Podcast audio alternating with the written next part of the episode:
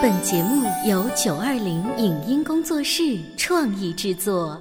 《潮爸辣妈》节目版权归合肥市广播电视台所有，任何未经允许的传播行为均属违规。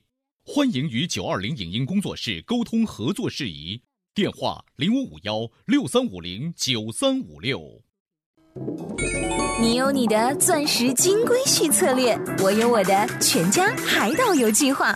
你扛着单反泡妞马不停蹄，我为孩子捕捉成长的美妙瞬间。你忽略我的魅力，我会证明这是谁的时代。你否定我的生活态度，我决定我的人生蓝图。帅哥俊男靠边站，有了宝宝的潮爸魅力更爆发。窈窕美女靠边站，有了宝宝的辣妈魅力更火辣。我是辣妈，不是老干妈，我为自己代言。我是潮爸，不是太阳能浴霸，我为自己代言。潮爸辣妈。本节目嘉宾观点不代表本台立场，特此声明。旅途永远是人生的课堂，不单单孩子可以在行走中成长，大人也是一样。为什么说带孩子旅行是种三 D 的阅读？让孩子自己做攻略，对于旅行本身有什么深层次的意义？和女儿相处融洽的他，为什么会有人生终归是孤独的想法？彼此忍耐和彼此接纳的差异，会带给孩子怎样不同的温暖度和幸福感？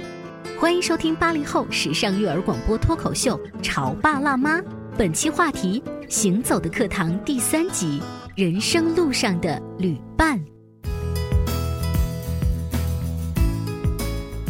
收听八零后时尚育儿广播脱口秀《潮爸辣妈》，各位好，我是灵儿。大家好，我是小欧。今天直播间为大家请来了雪儿的妈妈戴维老师，欢迎，欢迎。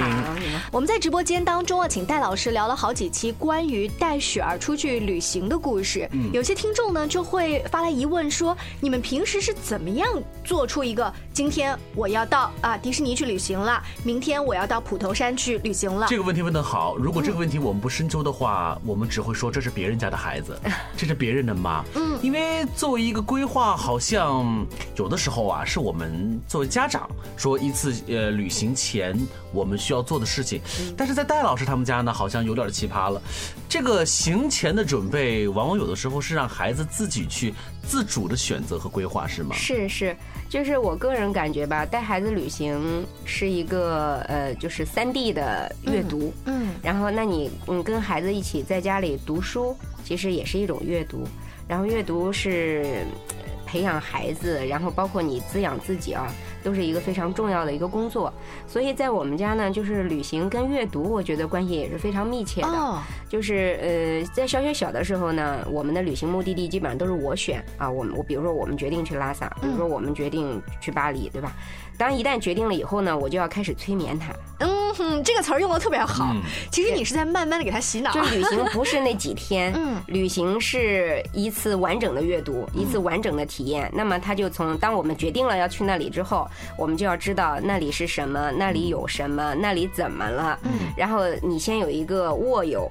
就是前期的那个，无论是跟那个有关，比如说吧，我说带他去山东啊，我们走了一也是一条线，然后呃，我跟他说我先要带你去爬泰山，然后他就说啊泰他知道泰山是什么什么，然后那我就说呃泰山封山啊，对吧？泰山什么故事啊？然后我们从泰山要去曲阜啊，我把我知道的先说了一遍，然后我说我们来看我们家里的书，嗯，哪些上面有泰山嘛？哦，我们俩就开始翻书架，知道吗？就翻出来一大堆，包括地图，然后包括有。关的书，到最后就是把《论语》当中有泰山设计地方，他找对，然后他翻出来了，就是因为我是说，我们先去泰山，接着去曲阜嘛。嗯。然后就曲阜，他就把《论语》也翻出来，我就觉得对，这太对了，对吧？然后还有那种绘本、夫子说什么东西摊一地啊。嗯然后我们就做了好长一段时间呢，好几天。然后就那个时候他正期中考试，然后考完我们就走了，我们就天天翻。然后你在卧游以后，实际上著名的景点其实这个文字记载的都已经有很多，有很多别人的体验啊，对吧？有很多的这个点，然后嗯都埋在里边。然后所以等你真正的再到泰山的时候，我们爬上泰山顶，它也很累的，就是我。我们全程那个徒步上去的嘛，然后到了那个泰山顶上的话，他往下一看，真的是，他就说：“荡胸生层云，一览众山小。”我没有教他这就是这个其实不，我们平时背诗也没背这个，就是做功课的时候你看到了，他就记着这个，然后他就会有一个那个现场的体验，原来是这样的。然后就是我说好，我们从泰山下来，然后去曲阜了，他就说妈妈，我们要对照一下，说要背三十则《论语》的话就可以免门票。所以他为了写那个门票，他之前背了。对呀、我们在路上背一路啊，这不是高铁吗？我们一路啊，说不止三十则了，可以了。嗯实际上这个是一个谣传啊，就是真的去我们没也没还是买了一张大人票，小孩没买票。但是就是这是一个，我觉得就是最重要的一点，可能让孩子在旅行当中能够有尽可能大的收获的一点，就是你在旅行之前，嗯，就先已经握有有充分的握有。就像是延长线一样的哈，你向左延长了，是。就是延长了提前准备的时候，你给孩子带去的那些期待感。期待感，对，有期待感，然后有知识和信息的储备，然后呢，你预先嗯设计，就是他会他会发生兴趣嘛，比如他会对某一个点感兴趣，那到旅行当中的话，他就找到了这个旅行的这个意义和中心思想，他就去解决了他的问题，最终就变成了一个这是他的旅行，而不是妈妈安排的他的旅行，他带着自己的问题去上路了。嗯，虽然你之前有一定的催眠，对但是呢，你催眠成功之后，就会让他引导，让他觉得这个事情是我做的决定。对，好。然后到今年呢，就今年他上小学三年级了，我们家旅行彻底改观了。嗯，我发现就是看了一些世界历史，然后还有那种就非常好的那种绘本的，比如人文地图之类的。他现在有一个野心。就是他天天在家盘算，就是妈妈，我要去俄罗斯，我要去秘鲁，知道吧？环游世界了是吗？对对，没有环游世界，而且有些都要帆船环环游，什么游艇环游，就各种不靠谱了，这就是超过了我的能力了。是我于是我就跟他，就是这又是人生的一课啊，我就要跟他讲，我也想周游世界，我还想上月亮上去呢，对吧？就是你的愿望，你怎么样去实现它？对你想去俄罗斯，那好，我们就来做攻略，知道吗？他要去北海道，好，我们就去做攻略。我们真跑到新华书店去拿那个北海道的呃那个对对对那个那个路嗯书啊，那个 LP 手册啊什么的来来来去看看完之后，他突然他又决定了说啊，我不去北海道了，我要去秘鲁啊，因为那儿暖和那儿冷是吧？就是孩子不断的在改主意，这个是很正常的，就天花乱坠的想嘛。那然后到最后，我依然会问他，好，我们这一次有四天的时间，你要去哪里去旅行？我们这次有两天的时间，你可以去哪里？你可以去哪里去旅行？然后他就会跟我讨论费用谁出。嗯，我我个人感觉是因为我们前面积累了足够的经验啊，包括他的财商有了一定的积累之后的话，嗯，他才会今年问出这么高级的问题。对，今年开始，我是觉得就是旅行，我觉得它其实依然是人生的一种模拟。嗯，就是旅行，你在走不同的地方，实际上经历的那些事情，都是你人生漫长的一生当中可能会遇到的事情。然后，因为你待在一个固定地方，你如果不旅行，你可能遇到它要等到二十年以后。因为你旅行了，你就提前二十年遇到了这个事，你先去彩排了一下的，说我可以这样做决定。将来等你的人生当中又遇到这个事的时候，这一次的这个解决经验或者是教训，其实给你会有一个会对以后预演的对嗯，对于你以后的真实的这个人生抉择是会有帮助的。那他现在到三年级，他的基本上行程安排呢是他自己来定了。比如说，他说：“妈妈，我想去苏州。”嗯，原因是什么？就上次我们去苏州是跟你去的，然后我没有玩尽兴，我现在要去。我说那就要你自己付费用了。他就说好的，真的，先拿 pad 做攻略，先看《舌尖上的中国》有没有苏州。吃货吃货，先一定要看《舌尖上的中国》，接着呢要看有什么，他会从什么微信公众号什么看到一些什么小资的店，那个都是我不关注哦的。他要去那小资的什么书店的猫的天空哎，，其实你会发现没有，刚才说的这个闺女哈，在做这些事情，我看上去感觉就像是一个，最起码是一个大学生，嗯在做一些小众的自己的旅行的安排。可是人家可是才三年级啊，三年级对。这么小的孩子就有了如此的一种愿望，嗯。包括是为了这个愿望付出的这个实践哈。你。别忘了呀，戴老师家的雪儿是从四个月开始就坐飞机的，嗯所以如果你刚刚打开广播听到我们这期节目的话呢，不妨去微信公众号“潮爸辣妈俱乐部”里面去搜索一下前几期戴老师说旅游的故事啊。就是我觉得是他现在能够在我不主导的情况下，自己独立的去安排一个行程呢，就是跟在以前的旅行当中，我不断的会把其中的一部分任务交给他。嗯，就是比如说我们这次旅行由你来拿地图，由你来指路呃，。这是一个技能的积累。对，要积累，他慢慢的会，我觉得是会从一个概念，然后形成他的一种自己的体验。然后比如说我们这次吃饭都是你，我们呃在普陀山的时候是他决定吃不吃，对吧？价格是他其实考虑的不太多，他没有一个总预算的概念，就是这一顿三十八块钱一碗吃不吃。然后我们后来到厦门就是一天两百块，我们吃三顿，两个人吃三顿就由他来安排，他可厉害了。我们那一天啊，第一天我给他两百块预算，我们吃一百九十八，嗯第二天两百块预算吃一百八十七。啊，嗯，就是小孩儿，其实他这你不要低估他的能力，而且他很乐于承担这一个任务，或者你给他一点事儿。呃，我记得我们家呃给他出去旅行的时候，一个任务就是你既然算不了这个吃饭的账这么复杂，你这样吧，帮我投那个公共汽车的那个硬币一块钱。他觉得这个硬币很好玩，但是我们没有硬币怎么办呢？就是你每天我给你十块钱的纸币，你去找前台的这个叔叔阿姨啊，酒店里的叔叔阿姨换。小孩儿呢不够高，颠着个板凳蹲上去，叔叔阿姨都很喜欢他。啪，给他一大把硬币，他就妈妈，我换到了。我说别人给你十块，你就以为十块，你都不数一下呀。啊 然后他才开始意识到，说我得数一下。他有了数这个习惯之后，每天从回到酒店说，妈妈，今天我们已经花了几块，还剩几块？对，就是你还要补货吗？然后这就是生活中的数学课。我跟你讲，就这种场景下，就二位妈聊的这个，你会发现，孩子因为一次旅行，或者是你交给他一种任务，嗯，他就会自动的就进入到一种模式，叫做任务模式。对，他就会在他能力范围之内去把这个任务承担起来。我就说你那个十块钱，他不是拿一张纸币换十块钱吗？你给他加难度，下一次要换一个五块钱的纸币加十五个 硬币，然后回家来晚上来复盘的时候说，我们今天是比如俩人啊，我们坐了几次车啊？俩人坐了两次车，花了八块钱，那我们还剩几块啊？不是说一掏出来剩三块是三块剩两块，你明白吗？你要变着花样的十以内的加减法。不是按照这个方向的话，如果我们坐空调车钱不够了怎么办呀？知道吗？就是你理解。这里头还有众筹和融资的概念。对对对。好，我们再回到我们的这个聊天当中去哈，就是戴老师带着他孩子去做了一次又一次的旅行。那么孩子到了三年级的时候呢，发现他可以承担更多的。自我形成规划，嗯，必须要担负的一些责任了。对，好笑的是，就为什么去苏州的这个行程，比如马上去济南的行程，他能安排，但是去北海道的就安排不了了，是因为要签证。嗯，那个对他来说就是难了。不是，我就跟他说，我说可以，我说你考完试我们可以去，我说你先做攻略，告诉我说让妈妈准备多少钱，哪些事情是妈妈做，请你做攻略。然后他做了一天攻略，就跟我说，妈妈，我放弃这个计划，因为这超出了我的能力。因为去。签证这件事情，我不知道怎么跟你说。我说好，那我们就不去了，就不去了。对，然后他说，然后过两天雪儿告诉你说，我们去一个落地签的地方。您正在收听到的是故事广播《潮爸辣妈》。潮爸辣妈播出时间：FM 九八点八，合肥故事广播，周一至周五每天十四点首播，二十一点重播。网络收听，请下载荔枝 FM、蜻蜓 FM、阿基米德、喜马拉雅、中国广播以及苹果 Podcasts，搜索“潮爸辣妈”订阅收听。微信公众号请搜索“潮爸辣妈俱乐部”，参与节目互动哦。潮爸到，辣妈到，准爸到，育儿专家请。中国内地首档八零后时尚育儿广播脱口秀，陪你一起吐槽养育熊孩子的酸甜苦辣，陪你一起追忆自己曾经的小世界。潮爸辣妈。本节目嘉宾观点不代表本台立场，特此声明。旅途永远是人生的课堂，不单单孩子可以在行走中成长，大人也是一样。为什么说带孩子旅行是种三 D 的阅读？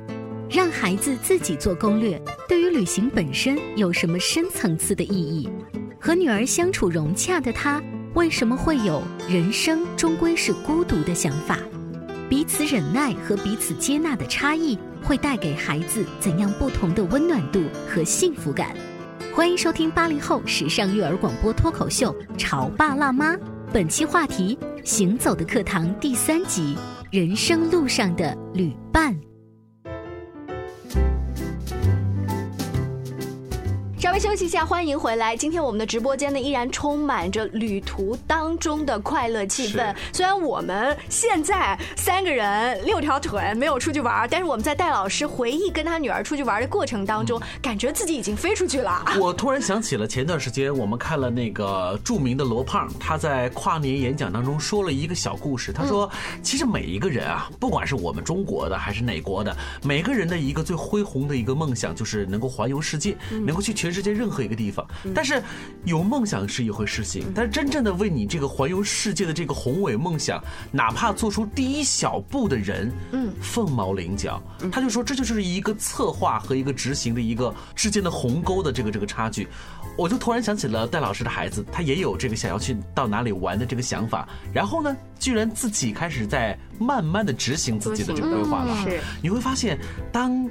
一个家庭的成员当中都在为一次旅行做着规划的时候，这是一个多多么有自律的一件事情啊！是对。那当雪儿她安排了一个行程，都是以自我为中心，说妈妈我想去参观这个博物馆，你带我去就好了，或怎么怎么样。可是她挑的地方，比如说你提到的几个小资的店，看起来戴老师的语气是，哎，我是不屑一顾那种小资的店，但你还得陪他去。对呀。那如果你挑了一些监护人，这是我的义务。那你挑了一些店，他也不是很喜欢，你们。俩在旅途当中，首先是这样的，就是我我几乎不逛店，所以逛店都是我陪他，就他也很感恩，说知道就是我都是那种看一下啊啊，我也会陪他看，尽量的去接纳他的那个那个乐趣。但是一样的，就比如说我们去迪士尼，他兴兴奋的不得了，对吧？然后妈妈这里太好了，然后我还想来，我就不想走。然后呢，我就落寞的说你喜欢这里呀？妈妈喜欢玉树的赛马会。然后他就说妈妈。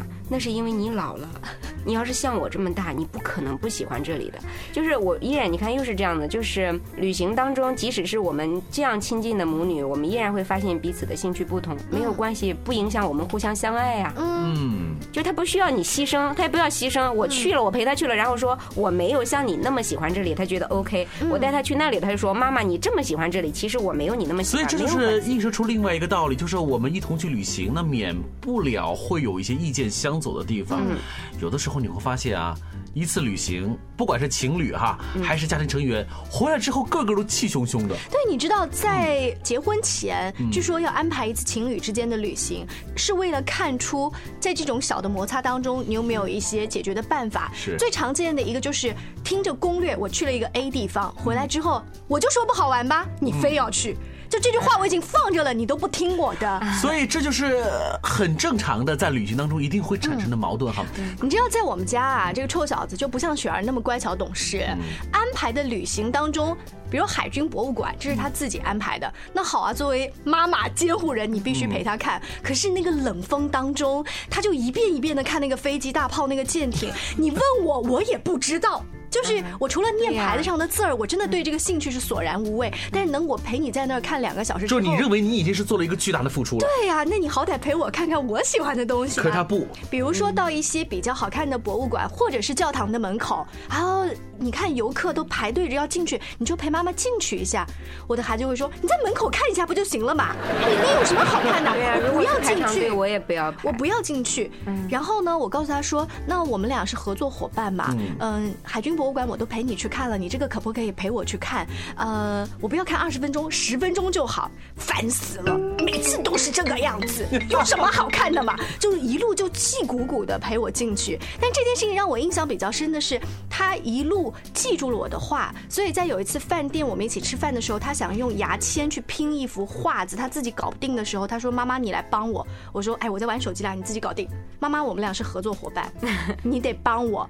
就他可能把这个话其实。是记住了，嗯，对，是，就是可能那个家长和孩子之间相处的模式不是都太一样。比如说你们家，你会说我是捏着鼻子忍着我陪你的，对吧？所以作为交换，等到我要去我有兴趣的地方，你要捏着鼻子忍着来陪我。我个人有一个体会啊，就是我是个中年人，其实我有一个体会还蛮苍凉的。我是觉得，你经常去旅行，尤其比如像青藏，就那种长途的那种相对条件比较艰苦，然后文化的那种特征比较明显的地方去旅行，你就会知道什么叫志同才能道合。嗯，就是嗯，没有共同的志趣的人走在一条路上，彼此是折磨。就是你只有有共同志向的人，才能够在一条路上真的走下去。所以我们就终于知道了，去藏地，尤其是在那个三幺八的国道上面，你们完全不认识啊。对啊，就是因为你也徒步，你只要在一条路上，你放心，一定能谈得拢。是，这就是志同道合。对，这就是志同道合。反过来讲的话，志不同的话，一定就无法合。不然的话，你就同床异梦啊。你明白我说的意思吗？就是家长带着孩子去旅行的时候，就是我是觉得你尽量的去找到。我们同的地方。就比如说，嗯，我没有那么喜欢迪士尼，但是嗯，因为他非常喜欢，那然后我愿意去体验。去理解你为什么喜欢，我没有说妈妈这么不喜欢，我还牺牲自己来陪你，没有这个概念。我希望与你同，那你愿意跟我讲你看的书的故事，我愿意来听，即使这完全我没有兴趣，但是因为是你感兴趣的，我就愿意拿出我的精力去接纳它。反过来也一样，请你接纳我的人生，这是我们作为亲人之间的同。但是换一个角度来说，我们从泰山回来的时候，我当时特别特别感慨，我写过。一篇，就是人生终归是孤独的，嗯，就像一条登山的路。比如我们娘俩在泰山脚底下，那天还是我生日，然后我们说今天是妈妈生日，我们从红门开始要预备走，嗯，五分钟以后他就把我甩没影了。就孩子走得快嘛，我已经很知道我要怎么走了，所以我有一个缓慢但是均匀的节奏，我所以我全程不累。但是他小孩嘛，他就跑得快，他就一下就没影了。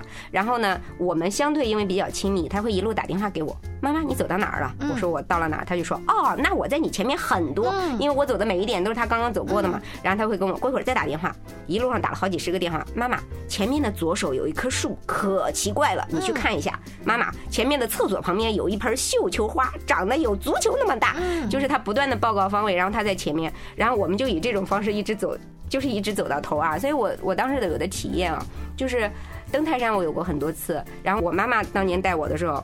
我十四岁，我妈妈带我登泰山，我也是一溜烟的，跟我妈，跟我妈在后边儿一样，跟我我跟我女儿一样，我妈跟我一样，就是我们在同一条路上，但是完全没有同频。嗯，我们是在同一条路上，但是呢，彼此坚信，就是我爱的那个人在前面，他是安全的；我爱的那个人在我后边，他是安全的。就是这是我们亲密关系，其实是以这种方式，然后来来显示的。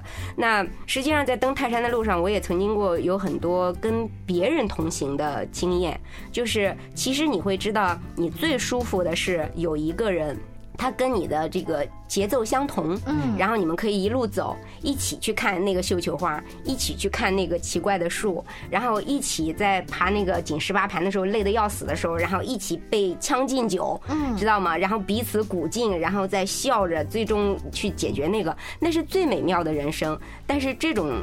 经历可遇而不可求，它跟人生是一样的。即使是你的孩子，就是在这样的一个人生路上，嗯，他也在走他的，你也在走你的。就是我是觉得这是在旅行当中非常重要的一点，就是首先你要接纳他。就所以就是按照戴老师的意思是，即便我们跟小朋友的兴趣爱好不一样，也不能像我刚才那样，你不要强调自己的牺牲感讲出来。对，强调自己的牺牲感，最终我就说他他将来就是他会认为，对他会认为原来人生我要接受的就是同床异梦，彼此忍耐，不是彼此忍彼此忍耐和彼此接纳这个之间的差异，带给孩子的温暖度和那个生活的幸福感是完全不同的。就即便家长真的是做了一些什么牺牲，我们在讲话的时候不能用这样子的方式，这是一个心态。如果是心态的话，可能就需要自己去调整了。是这个不能有求于别人，你要适应我。对，是自己一个概念的内化的这个过程。对对对。其实你看刚才戴老师说的这一个观点，超哲学哈。嗯。看来人生的这一路，旅行是很重要的，事实上。对，是孤独的，但是在一个旅行的过程当中，你就是一种自悟的一个过程哈。嗯嗯。我觉得，如果是带着孩子去旅行，或者是你和你的家庭成员们去旅行，每一趟旅行，如果你都能够去体会到一些。不同的人生体味的话，那这本身也是件特别幸福的一件事情。是啊，嗯，那关于在旅行当中还有一些什么样有趣的话题？尤其是在刚才那一期，戴老师提到了一个很酷的观点，就是旅行本身其实是一个寂寞的行程。嗯，呃，看起来是在一条路上，其实你们是在不同的频道。是啊，你会发现，哎，怎么就不一样啊？就是怎么我看的一颗鸡蛋那就是吃的，怎么在戴老师看来那颗鸡蛋就是个地球呢？这角度不同，可能看问题的方式就不一样。我们潮爸辣妈节目将会继续的邀请戴老师给我们介绍一下他的这个行走的课堂，他不同的人生体味。下期见，拜拜。拜。以上节目由九二零影音工作室创意制作，感谢您的收听。